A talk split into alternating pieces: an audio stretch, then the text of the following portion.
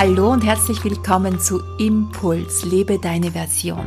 Heute möchte ich mit dir gemeinsam einen ersten Interviewgast begrüßen und zwar ist das kein anderer als P.A. Straubinger. Er wird uns zum Thema Meditation etwas erzählen und zwar geht es heute um die Kraftquelle Meditation für deinen Alltag. Mein Name ist Tanja Traxler und ich freue mich, dass du hier bist.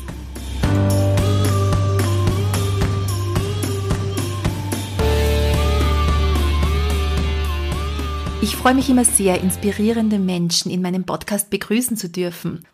Und heute begrüße ich P.A. Straubinger. Er ist ein Mensch, der seine Version des Lebens lebt. Er arbeitet seit 25 Jahren als erfolgreicher Filmjournalist, Filmemacher und Sprecher für den ORF. Ebenso lange beschäftigt er sich aber mit Yoga und Meditation. Sein Dokumentarfilm Am Anfang war das Licht ist einer der erfolgreichsten Dokumentarfilme der österreichischen Kinogeschichte. Seit knapp 20 Jahren meditiert er täglich und verbindet die Kraft und das Potenzial westlicher und östlicher Techniken. Ich freue mich jetzt auf dieses Interview mit P.A. Straubinger und bin sehr gespannt, was er uns zum Thema Meditation erzählen wird. Hallo und herzlich willkommen, P.A. Strauinger. Schön, dass du dir die Zeit nimmst, in meinem Podcast über ein so wichtiges Thema wie Meditation zu sprechen. Wir werden heute über das Thema Kraftquelle Meditation sprechen. Ja, herzlich willkommen. Schön, dass du da bist. Ja, danke für die Einladung. Freut mich sehr. Wunderbar. Du arbeitest ja nicht nur seit 25 Jahren als Filmemacher und äh, Filmjournalist und Sprecher für den ORF, sondern beschäftigst dich ebenso lang mit Yoga und Meditation. Und mhm. seit knapp 20 Jahren meditierst du täglich und verbindest die Kraft und das Potenzial westlicher und östlicher Techniken. Und jetzt komme ich zu meiner ersten Frage. Wie bist denn du überhaupt zur Meditation gekommen? Hat es einen Auslöser gegeben, wie bei manchen Menschen eine Krise oder ein Umbruch im Leben? Was hat dich dazu ähm, ja, inspiriert, mit Meditation zu beginnen? Ich habe mich immer sehr für Psychologie interessiert, also auch für Biologie. Ich habe in Biologie und Psychologie äh, maturiert und ähm, zuerst war das der, der Sigmund Freud und ich habe mich dann mehr für C.G. Jung zu interessieren begonnen und das Spannende am C.G. Jung ist ja, dass er sozusagen über äh, die äh, Persona hinausgeht, also sozusagen über das Ego und er hat eben das kollektive Unterbewusstsein begründet die Archetypen und so weiter. Und er ist ja auch der Begründer der transpersonalen Psychologie. Und ich habe damals so ein ganz dickes Buch über transpersonale Psychologie gelesen und da ist immer wieder Meditation, Meditation, Meditation vorgekommen. Und ich bin schon ganz interessiert gewesen, was denn jetzt diese Meditation ist. Und um diese Zeit damals habe ich auch gerade eine Biografie über den Clint Eastwood äh, gelesen. Ich bin ja Filmjournalist, wie gesagt, und ich habe es auch sehr spannend gefunden, dass der Clint Eastwood, den ich sehr verehre, sowohl als Schauspieler als auch als Regisseur, dass der auch schon seit den 60er Jahren meditiert. Und ich habe das halt auch gesehen, dass das offensichtlich auch eine Kraftquelle von ihm ist, eine äh, Quelle der Intuition und wie er eben diese, diese tollen Filme macht und, und wie er diese coole Herangehensweise an, an sein ähm, äh, Filmschaffen äh, schafft. Und ja, darum bin ich sehr gespannt gewesen, was denn diese Meditation ist. Und ich habe am Anfang ein ziemliches Problem gehabt, äh, rauszufinden, wie diese Meditation funktioniert, weil es da einfach sehr, sehr viele Konzepte gibt. Ich habe hab mir dann Bücher besorgt, ich habe mir am Universitätssportinstitut äh, eingetragen und bin aber überhaupt nicht dahinter gekommen. Also es hat überhaupt nicht funktioniert okay. am Anfang.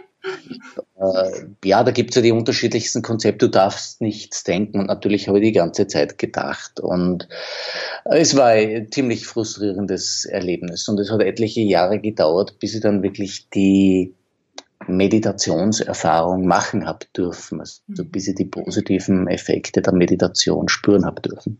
Mhm. Und Du, du bist ja bekannt dafür, dass es steht ja auf deiner Homepage auch so schön drauf, du bist bekannt dafür, dass du Meditation mit Leichtigkeit auch vermittelst. Also mhm. so wie du jetzt gesagt hast, es ist ja auch nicht so leicht, bis man dann wirklich hineinfindet, dass dieses klassische Meditieren auch praktizieren kann. Es gibt ja unterschiedlichste Möglichkeiten, auch diese Meditation einzubauen in den Alltag, aber da kommen wir später dazu. Ähm, was, was, was ist denn deine Lieblings ähm, Variante der Meditation. Wie können wir uns vorstellen, dass du die Meditation in deinen Alltag einbaust? Also ich mache täglich zweimal Mantra-Meditation, einmal in der Früh, einmal am Abend mit unterschiedlichen Mantren. Ähm, ich finde es aber eben sehr wichtig äh, zu vermitteln, dass es äh, unendlich viele Möglichkeiten gibt, Meditation zu betreiben. Also mhm. wir können alles im Leben im Prinzip meditativ betreiben und wir machen es uns selbst schwer. Also Meditation ist ja unglaublich einfach. Jeder, jeder Hund, jedes Kind kann eigentlich diesen äh, Zustand der Meditation erreichen. Nur wir selbst machen es uns so schwer, schwierig. Und gerade weil wir halt immer alles perfekt machen wollen und, und diesen Perfektionismus an den Tag legen, fällt es uns dann oft so schwer, oder speziell bei mir war das so. Ich habe halt dann immer mir gedacht, na, ist das jetzt richtig, was ich da mache? Und dann meditiere ich da jetzt richtig? Und das ist natürlich genau der Weg, wie man sie abschneidet äh, vom, von dem Zustand, den man erreichen will, nämlich ganz im Hier und Jetzt zu sein und eben nicht zu beurteilen. Und sobald wir die Meditation beurteilen, sind wir wieder genau in dem Zustand, den wir eben nicht wollen, nämlich Wertfreiheit, Urteilsfreiheit und so weiter. Und darum finde ich es eben so wichtig, dass wir das mit Leichtigkeit angehen. Mhm, genau, wunderschön, genau. Ähm, und du rezitierst quasi Mantren. Das heißt, du hast Mantren, die du dir im Stillen. Genau. Ja. Also ich, okay. ich äh, am, am Morgen setze ich mich einfach hin und äh, auch die, die Sitzhaltung zum Beispiel. Am Anfang habe ich halt das Ziel gehabt, dass ich da möglichst gut dort sitze, aber es ist wurscht, wie man beim Meditieren aussieht. Mhm. Äh, ich meine, bei der Sitzhaltung gibt es ja eben nur zwei äh, Regeln, aufrecht und bequem und alles andere ist egal. Und ob man da im Lotus sitzt, dort sitzt oder auf einem Sessel, ist völlig egal. Und ich betreibe aber auch Gehmeditation im Wald zum Beispiel. Also ich versuche äh, die, die Achtsamkeit in den Alltag zu integrieren. Das ist halt oft sehr schwer und darum ist es so wichtig meiner Ansicht nach, dass man eben äh, sich äh, fixe Zeitpunkte im Tag nimmt, wo man das, äh, wo man dann eben wirklich seine Achtsamkeitspraxis betreibt. Mhm. Und ich mache das mindestens zweimal am Tag so 35 bis 40 Minuten und das ist fix und was dann noch dazu kommt, ist schön. Also man kann ja, wenn man irgendwo wartet oder in der U-Bahn oder so, man kann dann eine Open-Eye-Meditation machen oder einen Waldspaziergang oder eine Gehmeditation barfuß. Es gibt ja sehr, sehr viele Möglichkeiten, genau. die verbessern. Da wäre ich schon vielleicht bei meiner nächsten Frage. Ich habe sehr viel mit äh, Müttern auch in meiner Arbeit zu tun, Mütter mit kleinen Kindern, die nebenbei noch berufstätig sind und ihren Haushalt zu erledigen haben und Schulthemen anstehen. Und immer wieder kommt so die Frage auch an mich, ja Tanja, ich kann das ja nicht in meinen Alltag, ich kann mir keine fixen Zeiten zu meditieren nehmen, weil mir sind einfach momentan so viele Dinge, die auf mich einströmen, dass ich keine fixen Zeiten mir nehmen kann oder vielleicht ja mir diese Zeit einfach nicht freischaufeln möchte. Und jetzt ist meine Frage, vielleicht hast du so ein, zwei konkrete Tipps auch für ja, Menschen, die sagen, okay, ich kann mir nicht eine Stunde am Tag Zeit nehmen, um zu meditieren oder mal auf ein Retreat fahren. Wie können wir Meditation in unseren Alltag einfließen lassen? Vielleicht so ein, zwei ganz konkrete Übungen, die du den Hörerinnen auch mitgeben könntest. Also grundsätzlich bin ich der Ansicht, dass sich die Zeit selbst schafft, wenn man einfach etwas sich nimmt.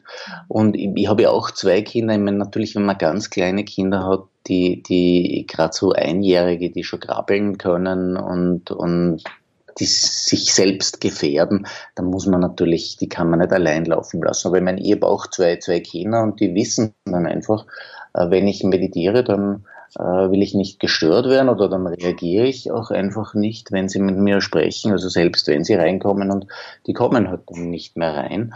Und ähm, in meiner Familie ist es einfach eine, eine, ein Fixpunkt. Äh, meine Frau und meine Kinder wissen, es wird zweimal am Tag meditiert und da wird der Papa dann einfach nicht gestört.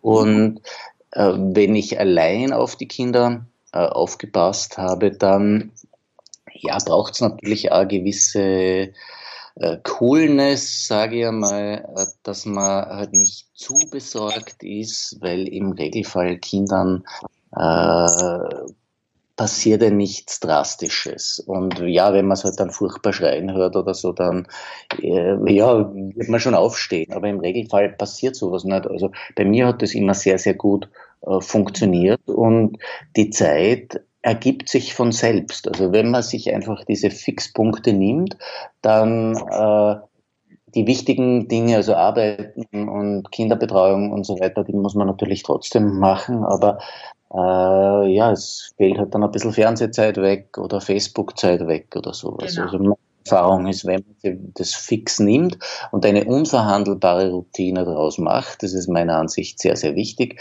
dann entsteht auch die Zeit dafür.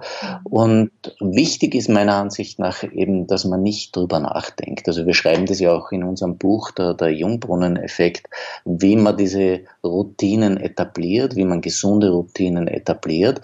Und Routinen sind eben der Zaubertrank, um äh, etwas Positives in seinem Leben zu etablieren, weil wenn ich nicht mehr drüber nachdenke, dann hat der Schweinehund, der innere Schweinehund auch keinen Angriffspunkt mehr, weil sobald ich mit ihm zu verhandeln beginne, habe ich in der Regel schon verloren.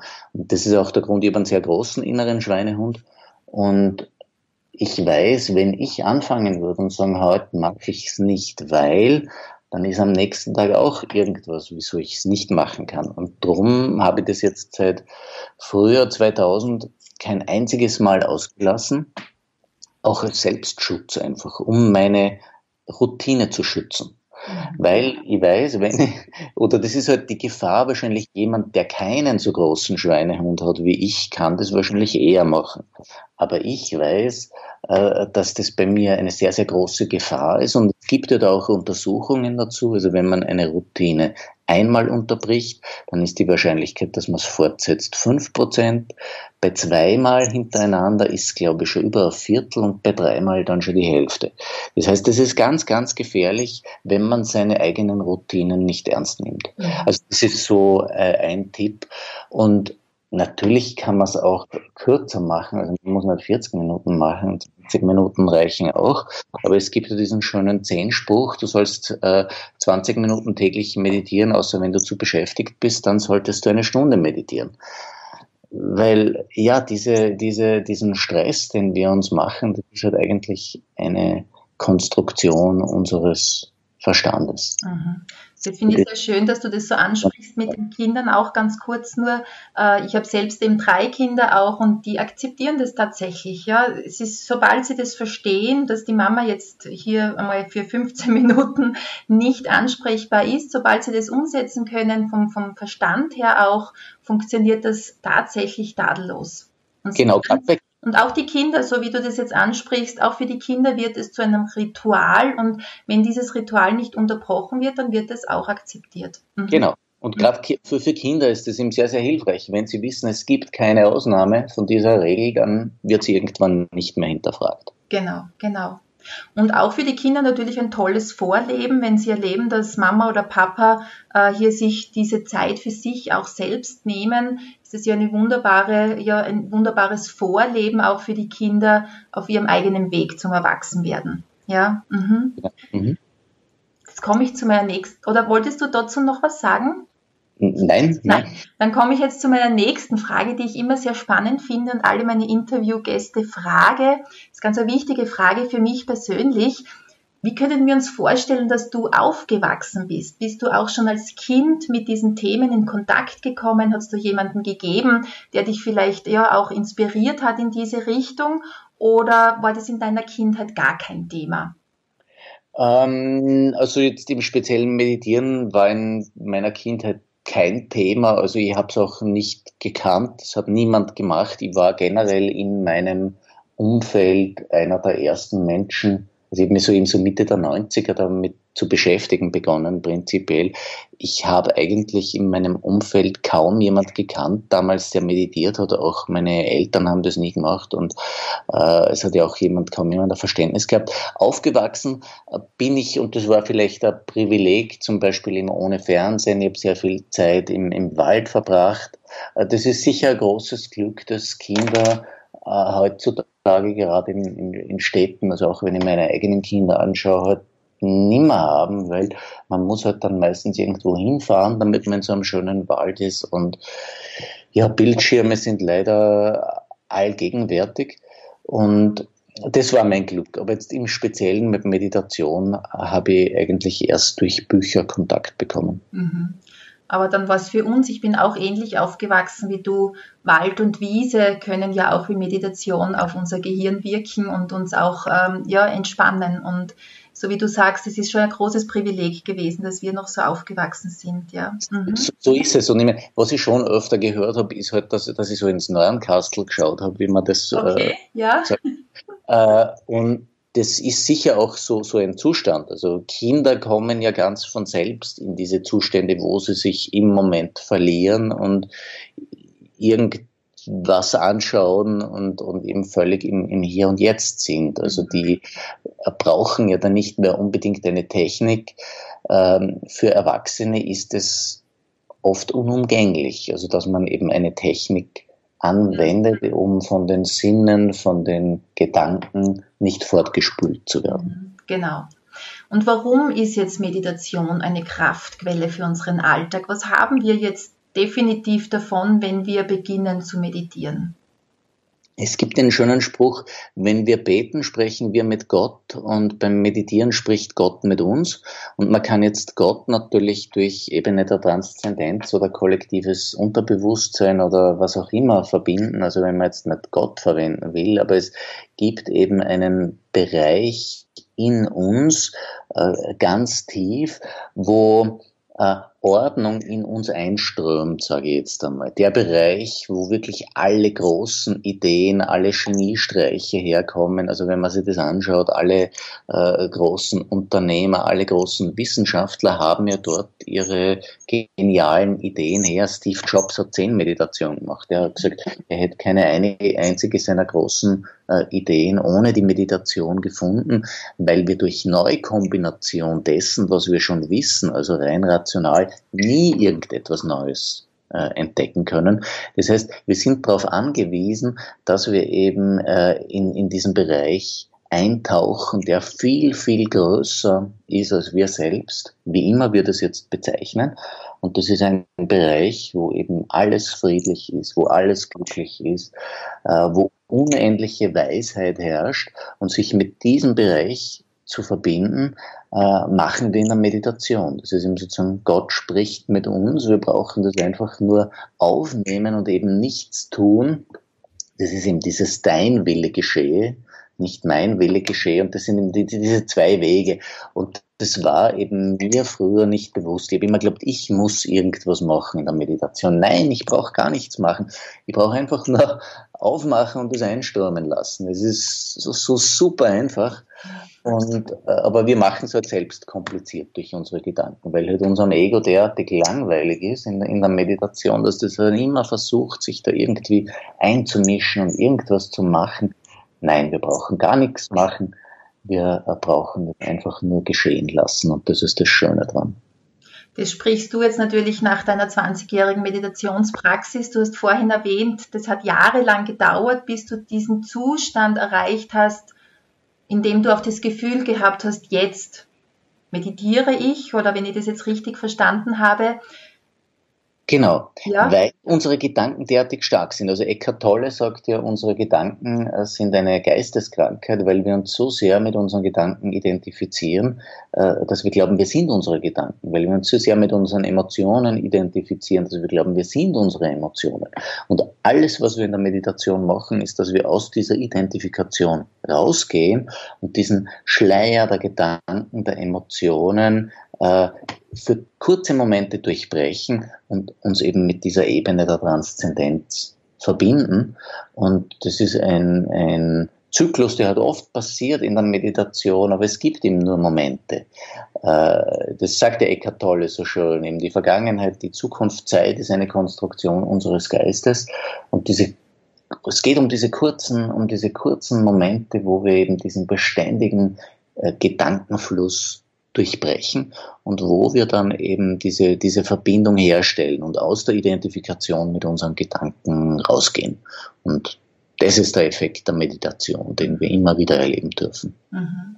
Und ich habe dich ja beim Gesundheitskongress auch live erleben dürfen. Du hast dir wunderbar über Meditation gesprochen und da hast du auch ein paar äh, bekannte Schauspieler erwähnt. Du hast jetzt schon oder, oder einfach bekannte Menschen, die sehr weit gebracht haben, die alle meditieren, die das alle in den Alltag einfließen lassen, wie zum Beispiel Steve Jobs. Kannst du vielleicht noch ein paar nennen, die, die wir kennen, wo wir sagen, aha, da hätten wir uns vielleicht nicht gedacht, die auch täglich meditieren?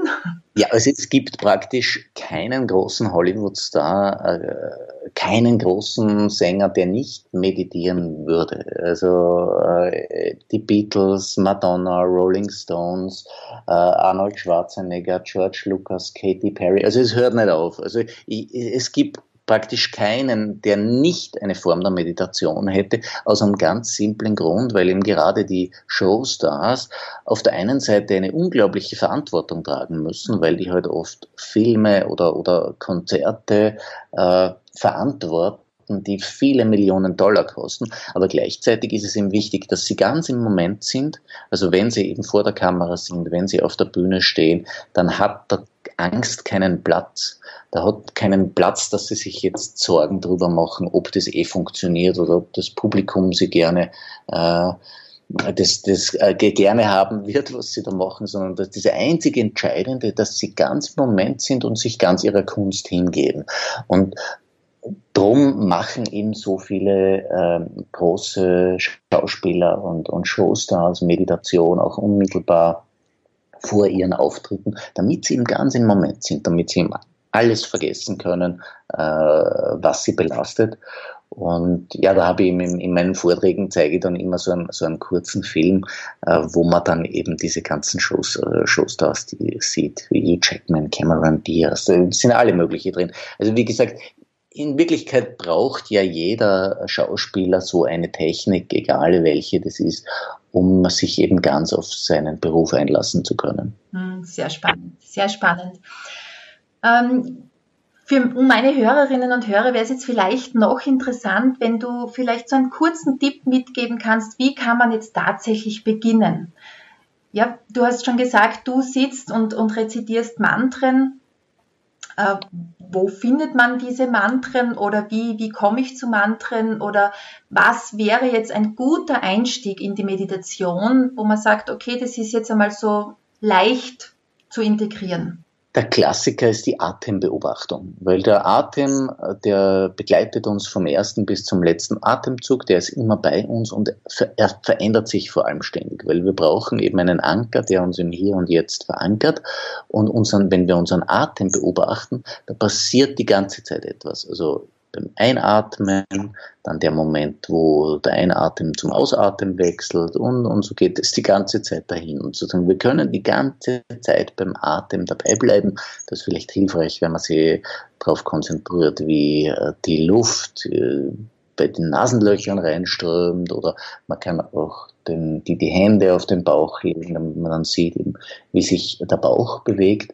Und die Gedanken, die dann auftauchen, dürfen auftauchen, nur sobald wir, und wir uns bewusst werden, dass die jetzt Gedanken da sind, wir eben nicht mehr bei unserem Meditationsobjekt sind, also beim äh, Atem zum Beispiel, dann kehren wir einfach wieder zum Atemzug. Und diesen Zyklus, den machen wir immer, immer wieder.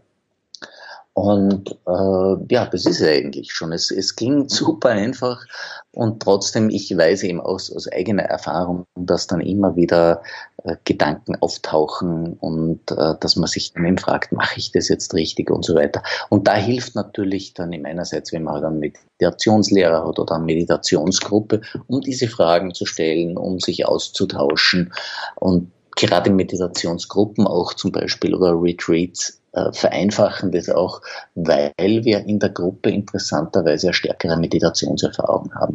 Also mhm. das führt jetzt schon ein bisschen weiter, aber man hat ihm tatsächlich auch gesehen, dass sich die, die EEGs synchronisieren, aus welchem Grund auch immer. Also die Meditation betreiben wir nicht nur für uns selbst, sondern sie wirkt auch nach außen aufs Umfeld und deshalb verstärkt sich der Effekt der Meditation auch in der Gruppe. Ah, spannend, spannend, spannend. Mhm. Ähm, Eine persönliche Frage, äh, was hältst du, wenn es jetzt um diese Atemmeditation geht? Da merke ich bei mir auch, ich liebe die Atemmeditation. Das ist auch das, wo ich am einfachsten in die Meditation eintauchen kann. Aber was hältst du persönlich von angeleiteten Meditationen, wo man zum Beispiel über Kopfhörer dann auch diese Atemmeditation angeleitet hört? In der Achtsamkeitspraxis wird es ja oft auch vermittelt Hältst du davon auch etwas oder sagst du, es ist immer besser, äh, wirklich im Stillen zu sitzen und die Meditation nicht angeleitet zu hören?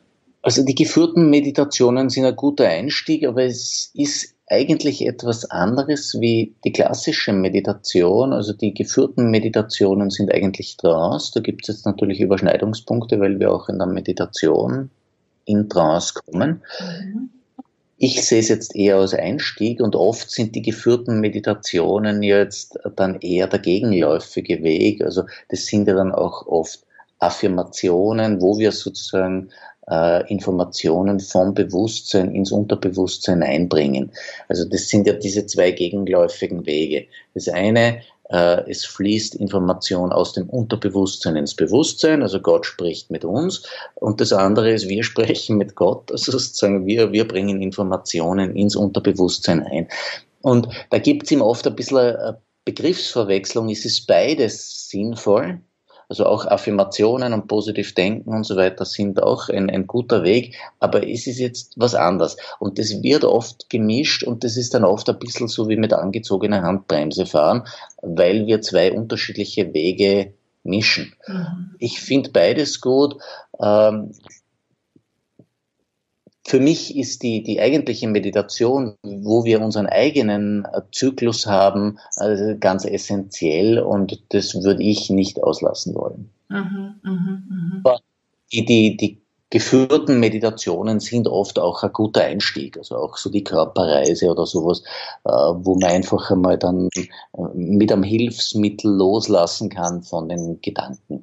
Aber spannender ist jetzt natürlich dann, wenn wir unseren eigenen Meditationszyklus aufbauen, ähm, weil wir da mehr profitieren davon einfach und das dann besser in den Alltag integrieren können, weil im Alltag habe ich auch nicht immer einen Kopfhörer auf und irgendeine geführte Meditation dabei dabei, äh, sondern da geht es dann eben darum, dass ich wirklich äh, achtsam bin auf meine Gedanken, äh, dass ich mir bewusst werde, ist, sind es jetzt Gedanken, die mir hilfreich sind oder nicht hilfreich und wenn sie nicht hilfreich sind, dass ich sie auch wieder loslasse. Und ich brauche dazu kein, äh, äh keine angeleitete Meditation, sondern ich habe das entscheidende Tool immer bei mir, nämlich meine eigene Achtsamkeit. Mhm, wunderschön.